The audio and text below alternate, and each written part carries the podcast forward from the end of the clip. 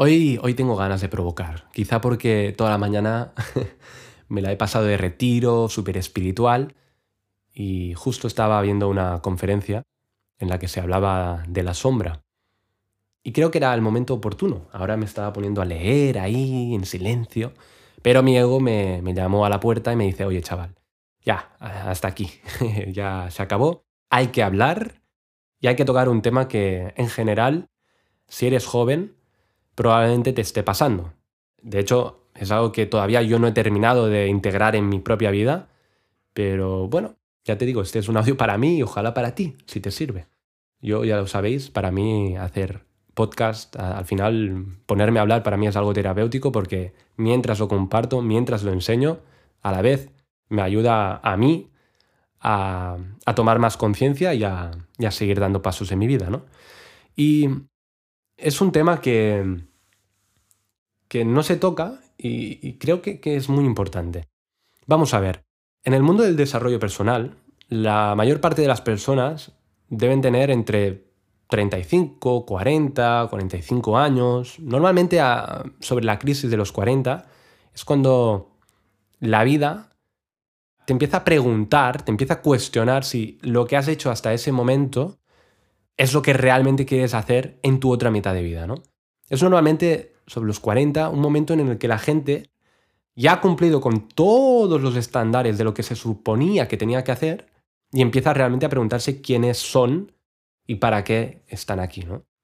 Desgraciadamente, muchas personas ni siquiera a los 40 se dan cuenta de eso, pero luego hay también una minoría de personas entre las que seguramente estás tú, si eres joven, que por lo que sea habrá tenido una crisis, la de la post-adolescencia, pues seguramente algo más intensa que la que ha vivido la mayor parte de, adolescentes de, este país. ¿Y cómo lo sé? Lo sé porque estás escuchando un audio que tiene que ver con el hecho de cuestionar, que tiene que ver con el hecho de filosofar, de mirar hacia adentro, de conocerte a ti mismo, que tiene que ver con, con el hecho de que empiezas a oler de que hay cosas en este sistema que no hace falta vivirlas para empezar a cuestionarlas, ¿no?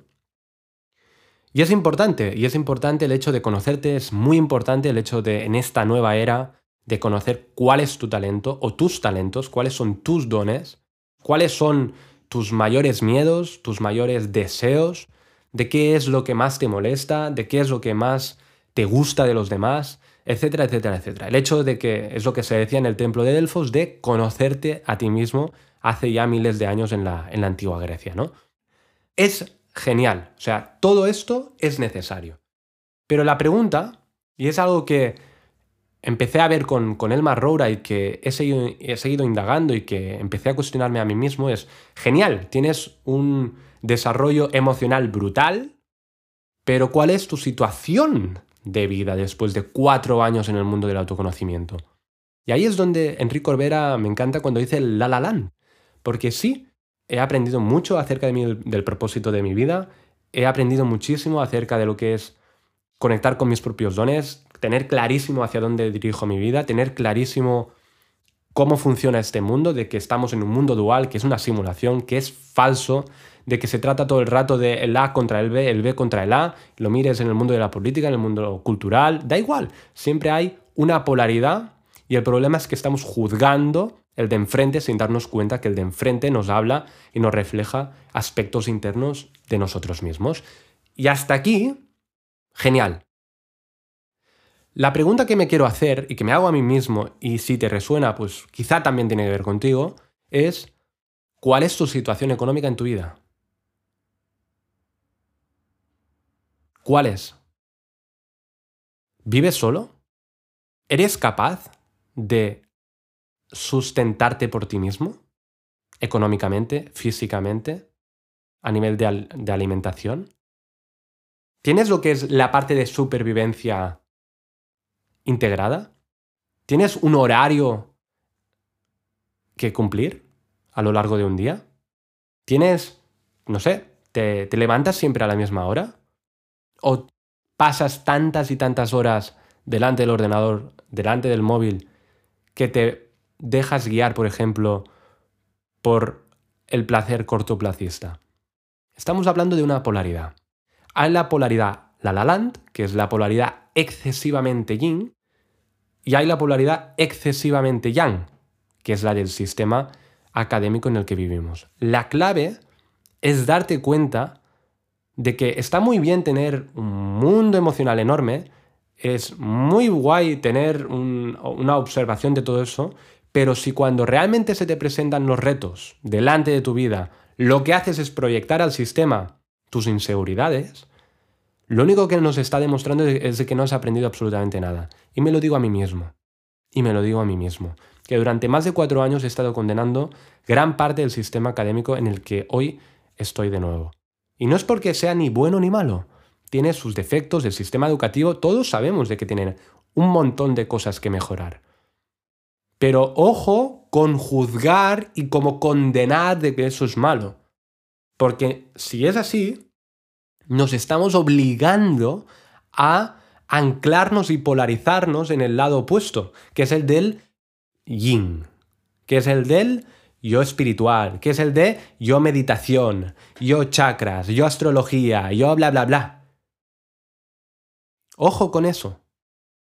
Ojo también con polarizarnos al otro lado. Si vienes del otro lado y eres una persona nueva que acaba de entrar al canal, no lo sé, quizá estás en el mundo académico y le estás dando un valor al valor sistémico de este país que quizá está a punto de romperse, no lo sé. Todo al final es transformación. Lo importante es saber vivir en el sendero del medio. Pero es importante porque hoy quería específicamente hablar de, de La La Land. Porque está muy bien tener un propósito, está muy bien conectar con tu espiritualidad, con tu sexualidad consciente, pero si tú no tienes para sustentarte a ti mismo, ¿de qué narices me estás hablando? ¿De qué me estás hablando? Y me lo digo de nuevo, repito, espero no hacerme muy pesado, pero me lo digo a mí mismo. Lo digo a mí mismo, yo hoy en día estoy entre la casa de mi madre y la casa de mi padre. Y yo hoy, si yo salgo a la calle, yo hoy no tengo, bueno, sí que tengo suficiente dinero ahora mismo como para vivir y sustentarme por mí mismo unos dos, tres meses, pero tendría que encontrar una faena rápidamente. Y de lo que no me gustara. Y hoy en día, tú y yo seguramente que somos de la misma generación, no estamos dispuestos a hacer cosas que quizá no nos gustan. Pues oye, quizá algo sí que, no, sí que debamos hacer de lo que no nos guste. ¿Qué problema tienes con hacer algo que no te guste? De todo en la vida se puede aprender. Y la vida siempre te pone la oportunidad y el lugar adecuado para empezar a conocerte a ti mismo.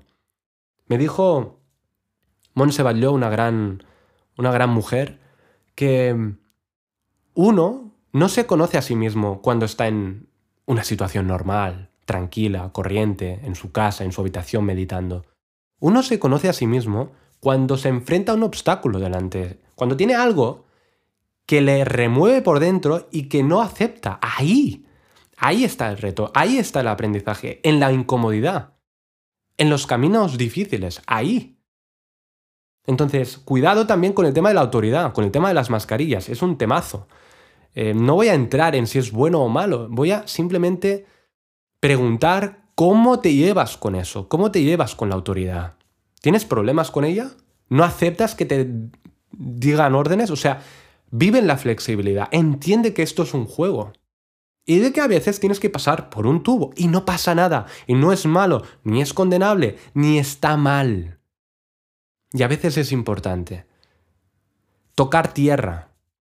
Yang, masculinidad, y lo digo especialmente ahora me refiero a jóvenes y ahora concretamente a hombres, que nos hemos polarizado. En general este sistema eh, muy machista vive condenando la energía femenina. Pero ojo, porque ahora también nos hemos polarizado, y hablo por mí, porque nos hemos olvidado de nuestra propia energía masculina. Y nos hemos olvidado de cómo somos como hombres. ¿Qué ocurre con la masculinidad? ¿Qué ocurre con la autoridad? ¿Qué ocurre con el dinero? ¿Qué ocurre con la energía de voy ahí, pongo límites y digo lo que quiero y ya? ¿Qué ocurre con eso? ¿Qué ocurre cuando nos enfrentamos a alguien que te dice las cosas como son? Y no le da más vueltas. Nos falta energía masculina. Nos falta a los hombres mucha energía masculina. Especialmente a los que hoy me dirijo aquí. Ojo con el alalán. Ojo porque al final nosotros estamos en un proceso de individualización, en el que tenemos que hacernos mayores. Y hacernos mayores significa ensanchar el ego, no hacerlo pequeño. El ego no es malo, el ego hay que mirarlo a la cara, es el contrincante, hay que mirarlo y decirle, cabrón, ve ahí ahora este ego que me tiras contra mí, ve ahí cuando tengas un reto y tíralo contra el otro. Sé fuerte, tanto que dices, ve ahí, ve ahí.